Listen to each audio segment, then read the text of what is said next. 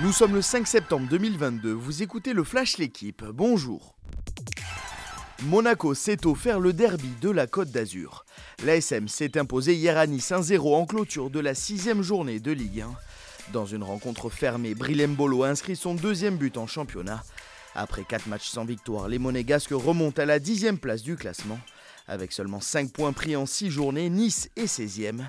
Lens a lui arraché le match nul à Reims partout et revient à 2 points du leader le PSG et de son dauphin l'OM. L'équipe de France de basket s'est qualifiée pour les huitièmes de finale de l'Euro. Les joueurs de Vincent Collet ont battu hier difficilement la Hongrie 78 à 74. Gershon Yabouzélé termine meilleur marqueur des Bleus avec 17 points. Cette deuxième victoire assure au tricolore de finir au moins à la quatrième place, la dernière qualificative pour la phase finale.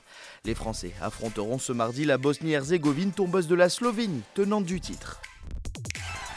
Toulouse a remporté au terme d'un match fou à Bordeaux son premier succès en top 14. Les Toulousains se sont imposés hier sur la pelouse de l'UBB 26 à 25 en clôture de la première journée. Menés 22 à 9 à la pause, les joueurs du Gomola se sont réveillés en seconde période pour inscrire deux essais.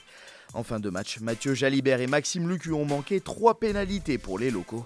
Les Bordelais doivent se contenter d'un bonus défensif au goût amer. Caroline Garcia s'est qualifiée pour la première fois de sa carrière pour les quarts de finale de l'US Open. La 17e mondiale a écrasé hier en deux manches Alison Risque 6-4-6-1. La Francilienne n'avait encore jamais battu l'Américaine en trois confrontations. Élimination en revanche pour Corentin Moutet battu par Casper Ruud 6-1, 6-2, 6-7, 6-2. Il n'y a donc plus de Français en lice dans le tournoi masculin. Merci d'avoir suivi le Flash l'équipe. Bonne journée.